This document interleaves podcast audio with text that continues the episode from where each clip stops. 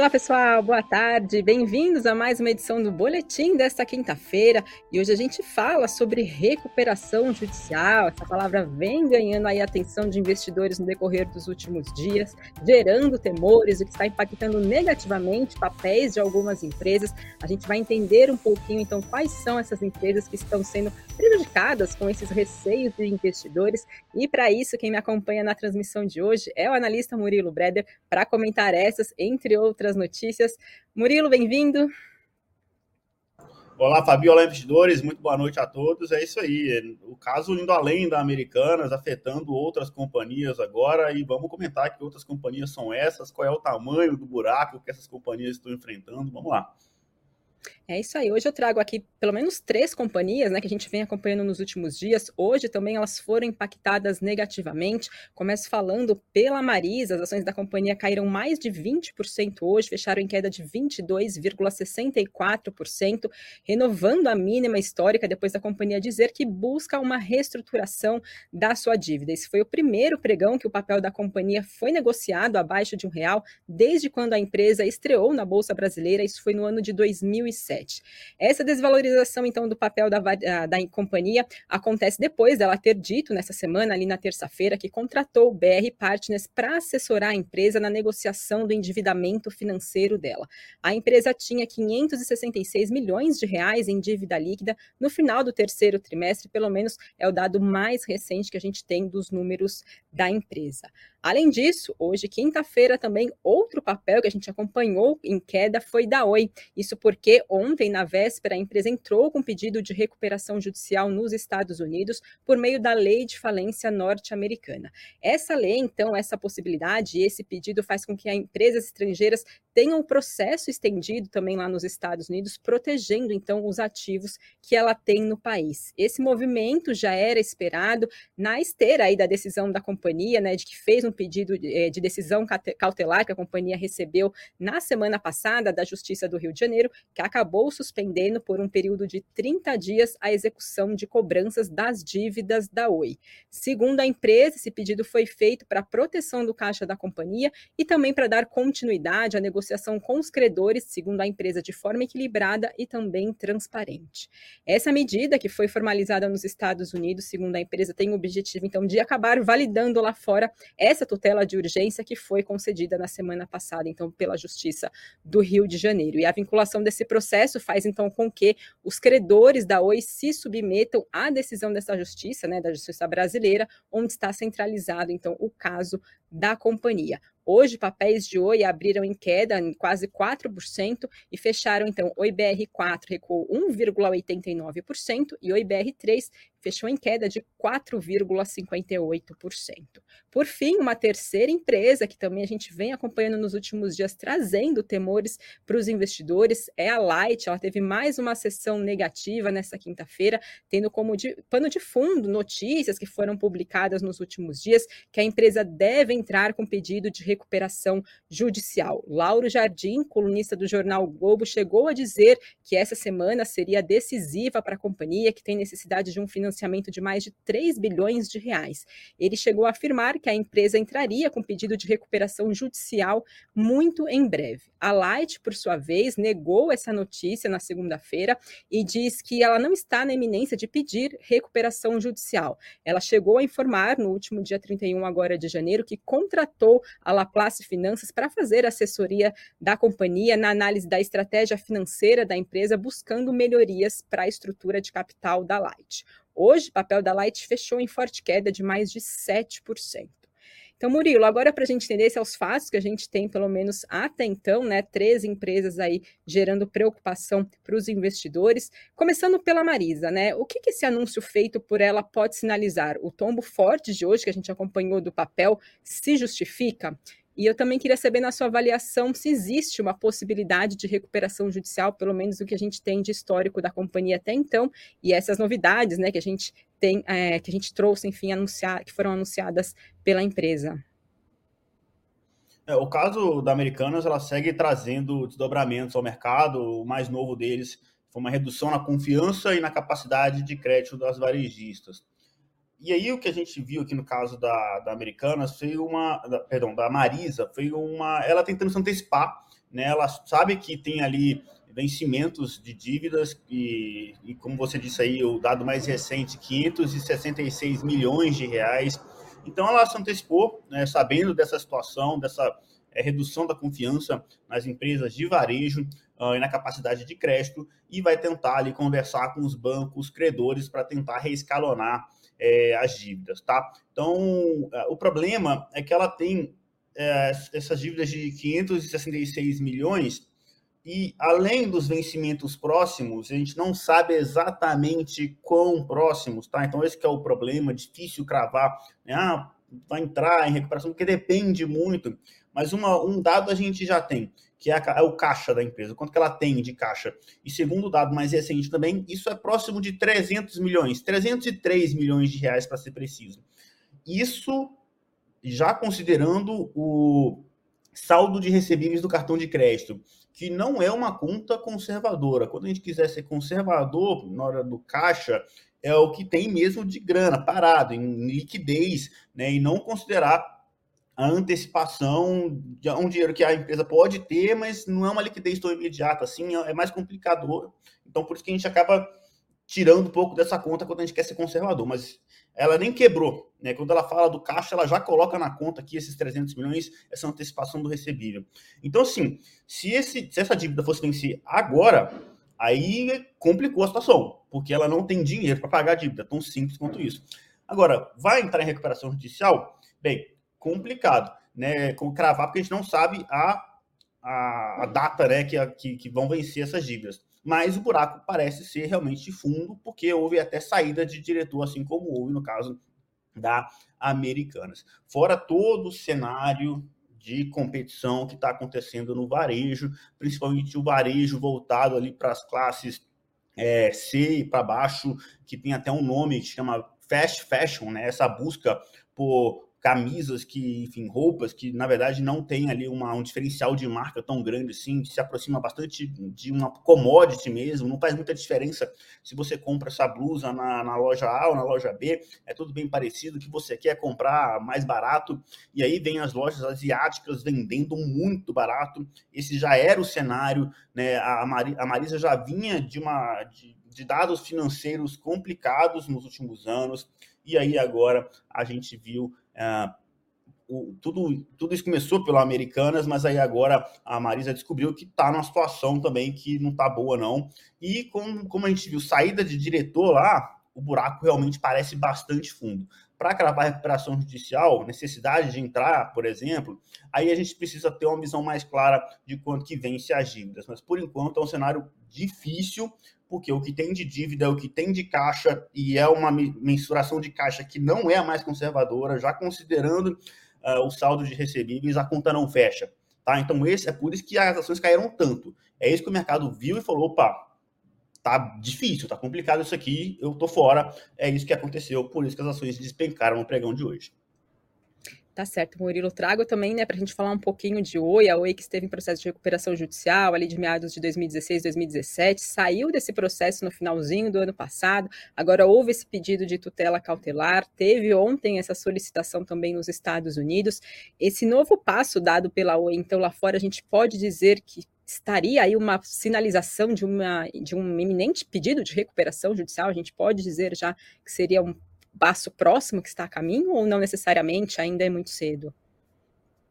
Pode sim, inclusive já é o segundo passo, não é o primeiro não, porque o primeiro começou na semana passada, a gente veio aqui no boletim, eu mesmo estava aqui apresentando, comentando sobre a Oi, uh, ela admitiu na, na semana passada já que ela não tinha condições de arcar com um pagamento de 600 milhões de reais em dívidas que ocorreu, que, que o vencimento ocorreu no último dia 5 de fevereiro, é, e aí a questão é que oficialmente a Oi continua fora de recuperação judicial, da sua segunda, né? Porque a da primeira ela já saiu, uh, mas é uma situação financeira realmente bastante delicada, tão delicada que, inclusive no programa da semana passada, e vou voltar a repetir aqui, a gente subiu o tom, né? A gente falou, ó, até então, quem era é, acionista da Oi tinha um pouquinho de Oi no portfólio, 1, 2%, qualquer patamar por volta disso, ah, tudo bem, né? Assim, se for a zero, não vai atrapalhar muito o seu patrimônio. Agora, se tiver alguma recuperação dos ativos e tal, isso pode de alguma forma incentivar e ajudar.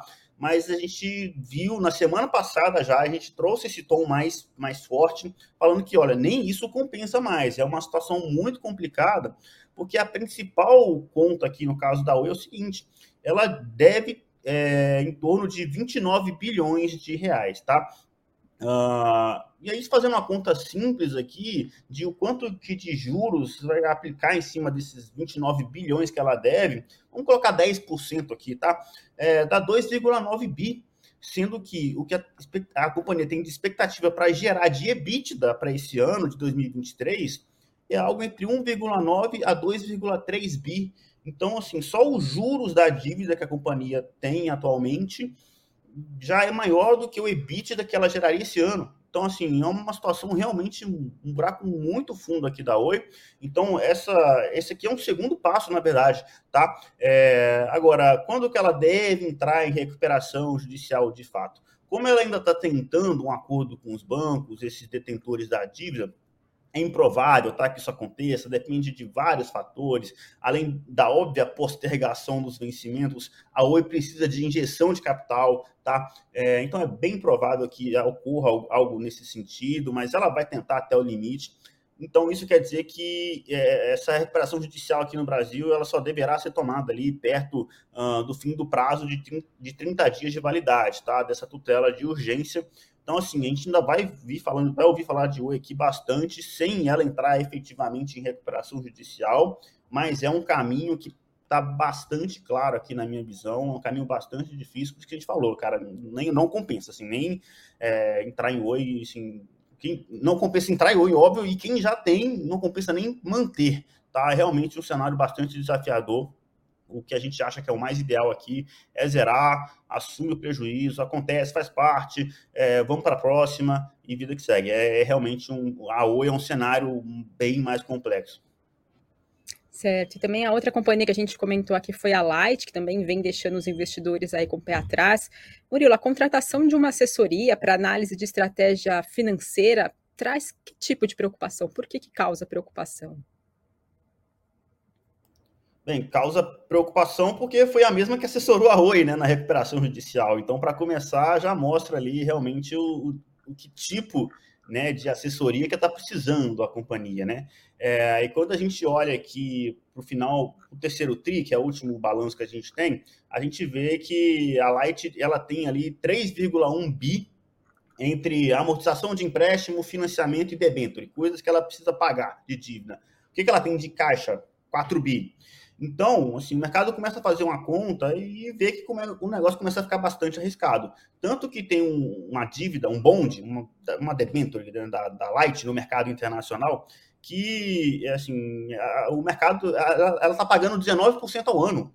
Esse bond tá, estava pagando, talvez eu tenha que dar uma checada mais recente, até subiu mais do que isso. É, caiu 58%, assim como a debenture da Americanas despencou, por exemplo, a da, da, o bonde da Light foi bem parecido à história.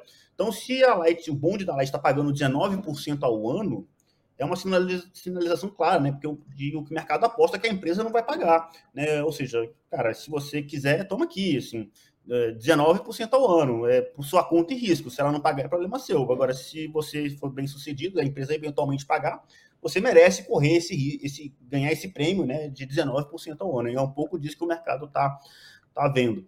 E a situação da, da Light é realmente complicada, mas aí é um negócio de anos, é um negócio meio que estrutural, porque é do Rio de Janeiro, né? Então, realmente, um lugar que tem muito índice de perdas, índice de inadimplência, é um dos maiores do Brasil, tá? É, fora ali aquelas comunidades e tal, que, tem, que é dominada mesmo por tráfego, né? Tráfico de drogas.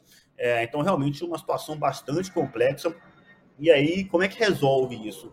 Muito difícil, já teve muito CEO rodando, ninguém resolveu. É, parece que a única solução vai ser rever o contrato que ela tem, uh, criar algumas metas ali mais realistas. Daqui a alguns anos vai ter ali essa discussão da renovação, e parece que o único caminho é realmente a empresa dizer que não, não quer renovar o contrato lá no Rio. Então, realmente, o, o cenário da Light quando a gente olha do ponto de vista financeiro, né, a 3,1 bi versus 4 bi de caixa, ainda dá para pagar e tal, mas é um negócio que é, parece insustentável no longo prazo, dado o contexto atual, né, lá da realidade do Rio de Janeiro, enfim. Então, é uma, é uma outra companhia que já vem enfrentando dificuldades há anos aqui e que agora é, acendeu aqui o sinal vermelho né, a luz vermelha, fazendo um trocadilho aqui, né, que a gente, uma das únicas coisas que nós analistas aqui conseguimos fazer, assim, é, é fazer essas pequenas piadas, esses pequenos trocadilhos aqui, mas a Light é um pouco disso, assim, acendeu a luz vermelha por lá, e é um, esse é o motivo porque o mercado está penalizando tanto as ações da companhia. Murilo, a gente comentou aqui de três empresas hoje, mas a gente vem acompanhando né, essas sinalizações acontecendo. Então, se a gente falar de forma geral, né, essas empresas que começam a fazer essas demonstrações, essas sinalizações, esses anúncios, quais que devem ser os cuidados dos investidores, então, o ponto de atenção, né, o que, que ter no radar, então, quando isso começar a acontecer, enfim, com as, as empresas já, né, que no caso que a, o investidor pode ter papel, por exemplo. É, o ponto de atenção, na verdade, o Fabi, é bem antes desse, tá? Antes de dar problema. Porque o que acontece, né? Que muitos investidores acabam entrando nisso aí, é porque encontram uma ação que caiu demais, tá? E olha o histórico de preço e entende que é uma oportunidade. Ah, porque caiu 90% o preço, ou caiu pela metade, o preço não importa, não precisa ser 90%, caiu pela metade, então ele faz a conta, né? Se caiu pela metade, para voltar para o zero a zero onde estava antes, tem que subir 100%, então está aqui, né? Uma oportunidade aqui maravilhosa de ganhar dinheiro. E não é assim que funciona. Né? A gente tem que primeiro sempre lembrar daquela relação, né, de que, cara, não é só preço, você tem que comparar o preço pelo lucro, você tem que comparar o valor de mercado da companhia com o EBITDA, é, porque, enfim, muitas vezes o preço cai pela metade, mas o lucro caiu pela metade, ou então o preço cai pela metade e o lucro cai um, para um quarto do que era antes. Nesse caso, o preço-lucro dobrou a relação né, do que era antes. Ficou ainda mais caro ter as ações da companhia, ainda que as ações caíssem 50%, se o lucro cair 75%, né? Então, tem que ficar muito de olho nisso. E aí, o, o, resumo da ópera é o que a gente até chama de value trap, ou armadilha de valor, traduzindo aqui para o português.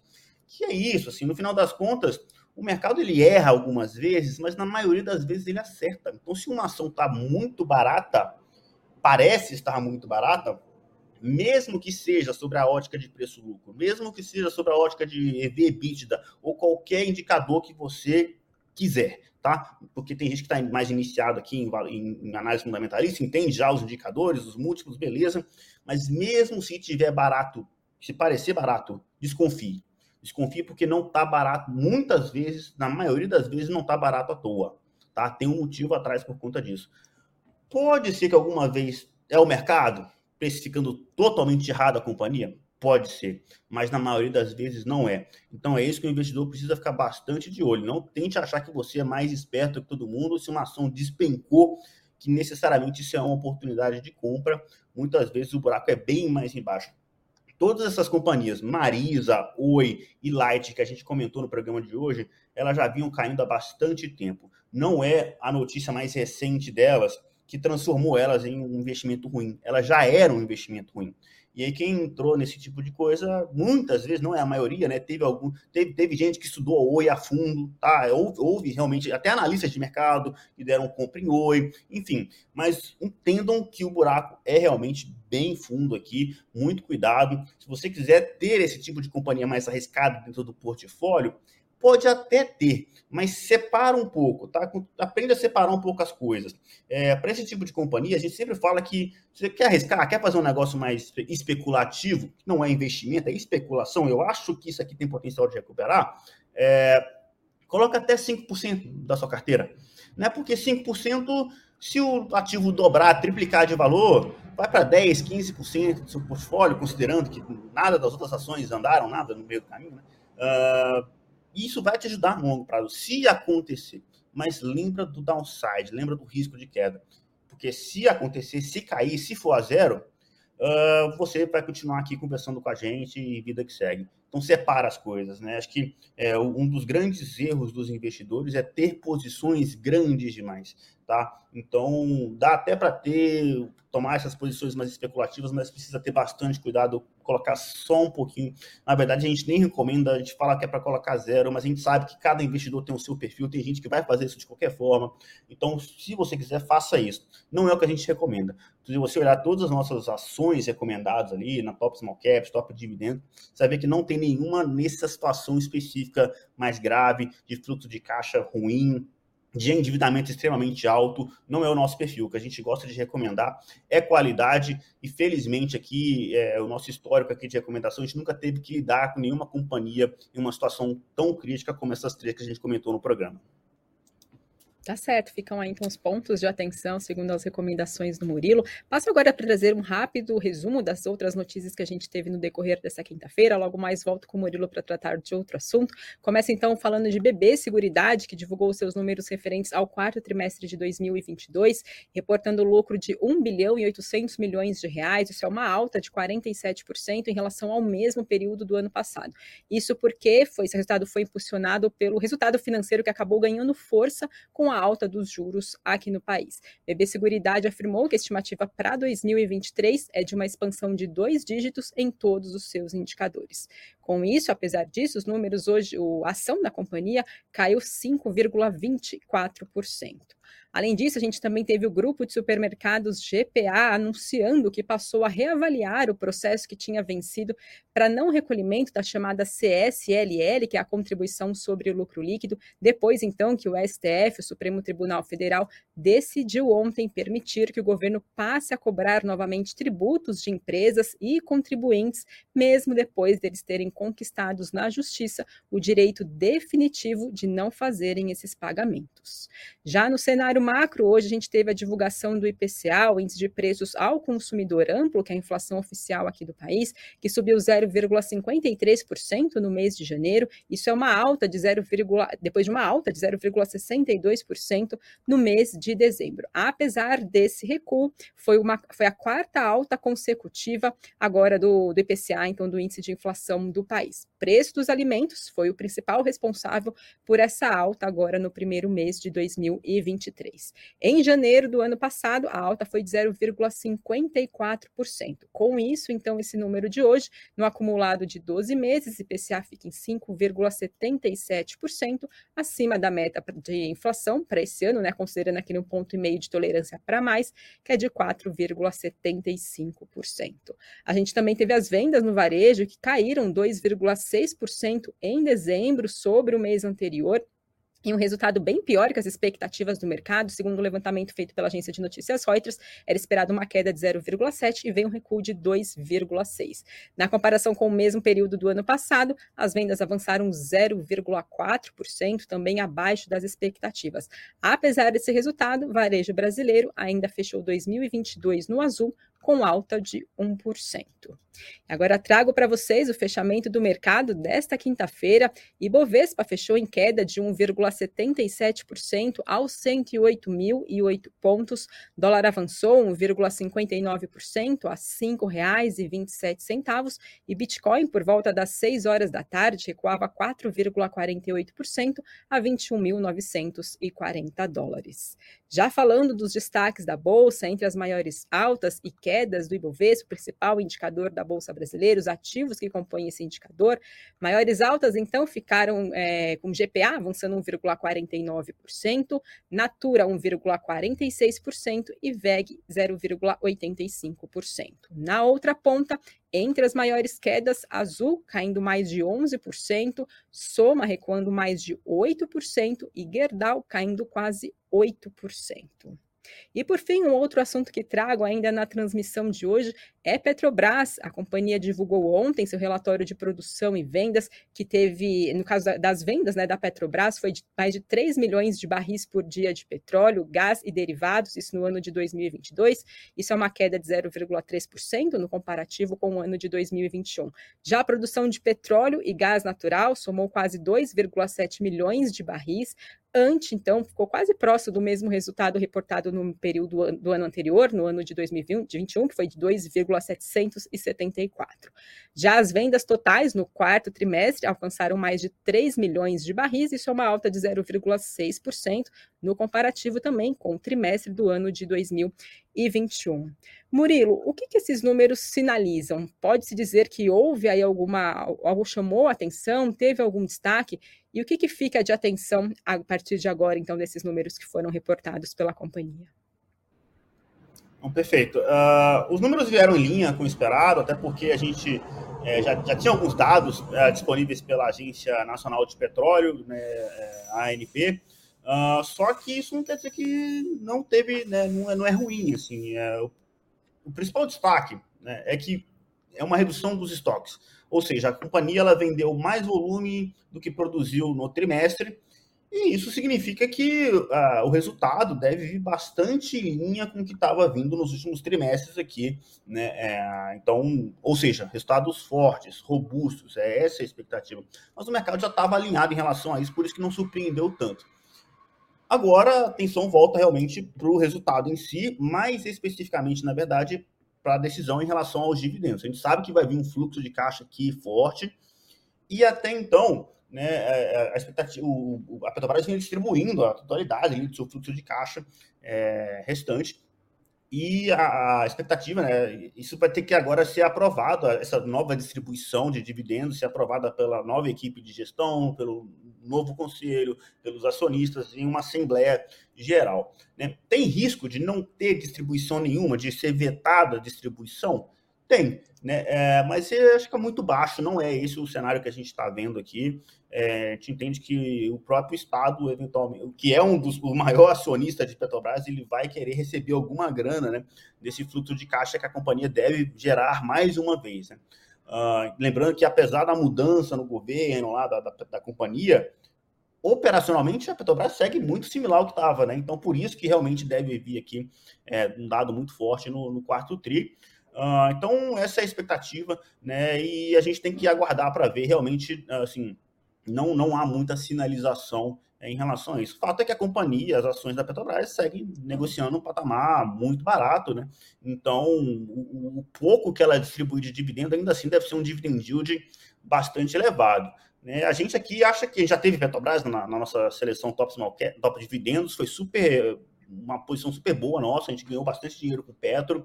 E aí, depois que houve, eh, começou esse ciclo de mudança lá dentro, na diretoria, no conselho, essas indefinições quanto à política, não só de dividendos, quanto de investimento da Petrobras, que tem muita indefinição, a gente achou que não, não valia mais esse risco, né, esse estresse, mesmo, mesmo achando que estava barato as ações. Né? Uh, mas esse é o cenário, é realmente está num nível que, mesmo distribuindo um pouquinho, a chance de vir um dividendo bem gordo aí é, no dividend yield, né, retorno em dividendos, é considerável, tá? Então, essa aí é o, é o que a gente está esperando. Legal, vamos acompanhar. Então, Murilo, antes de ser rapidinho a transmissão de hoje, quero aproveitar, né, a gente acabou de comentar aí da queda do Ibovespa de quase 2%. Gil Costa, ele pergunta, Ibov devolveu tudo hoje, disputa entre Banco Central e governo deixa o investidor com o pé no freio? Vou aproveitar e emendar com uma outra pergunta também do Alexandre Ferreira, que ele pergunta aqui, com esse cenário negativo, como o investidor blinda a carteira com todas essas incertezas?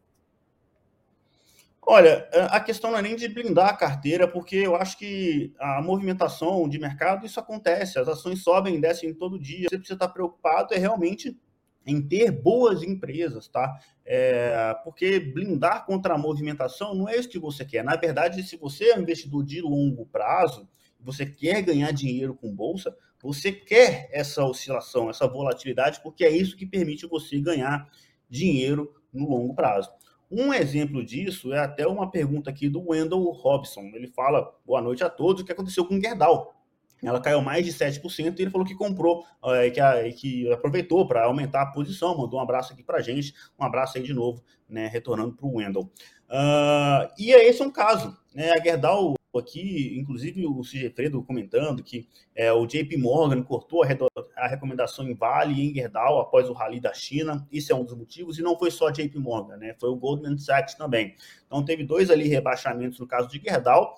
É, mas é uma situação, a Gerdau e Vale é uma situação bem parecida. São duas companhias que seguem gerando um fluxo de caixa muito robusto. É, são companhias que realmente o, o, potencial de alta já ficou mais limitado, as ações subiram para caramba. Eu sempre falei isso: o momento de comprar Vale era quando estava em 60 reais, agora que está em 90, né, segura um pouco a onda aqui. Mas é, uma, é o que a gente chama de uma compounder, né? É uma empresa que vai gerando muito caixa ao longo do tempo, vai e vai distribuindo esse caixa em forma de dividendos para a gente. Então, assim, a única situação nesse caso que o investidor tem que fazer, é, no caso de Vale, por exemplo, se continuar no patamar muito elevado, é deixa ela lá, não precisa vender, vai comprando outras coisas. E agora, Gerdau, uma queda de 7%, é isso que o investidor que, como o Wendell Robson, deveria fazer, comprar. Então, na verdade, você não quer blindar a sua carteira, você quer deixar ela exposta a esse tipo de movimento. Porque se você blindar, é, você nunca vai conseguir comprar barato no final das contas, entendeu? Então, é um pouco disso, não tem essa de blindar, não, faz parte do jogo, vamos que vamos. Se é, tiver uma volatilidade alta demais, aí, aí, o ideal é você diminuir um pouco a alocação em bolsa, buscar um pouco ali uma distribuição em fundos imobiliários, fundos de investimento. Aí sim você vai começar a, a, a a ter uma carteira né, com menos volatilidade, obviamente pensar em ativos anticorrelacionados entre si, né, algo que pode proteger a carteira. Aí sim, tem métodos mais técnicos de conseguir fazer isso, mas via de regra, oscilação faz parte do jogo e a gente está aqui na chuva para se molhar e é assim que a gente ganha dinheiro no final das contas. É isso aí, né? Com calma e um dia de cada vez, né? Murilo com a sua estratégia, cada um de investimento e o seu perfil também, né? Bom, pessoal, a gente termina a transmissão de hoje por aqui. Quero agradecer a todos vocês que nos acompanharam, participaram. Esses foram os principais destaques do dia. E mais uma vez, Murilo, obrigada pela sua participação. Sempre um prazer, galera. Forte abraço, bons investimentos a todos. Até mais. Tchau, tchau. Boa noite, pessoal.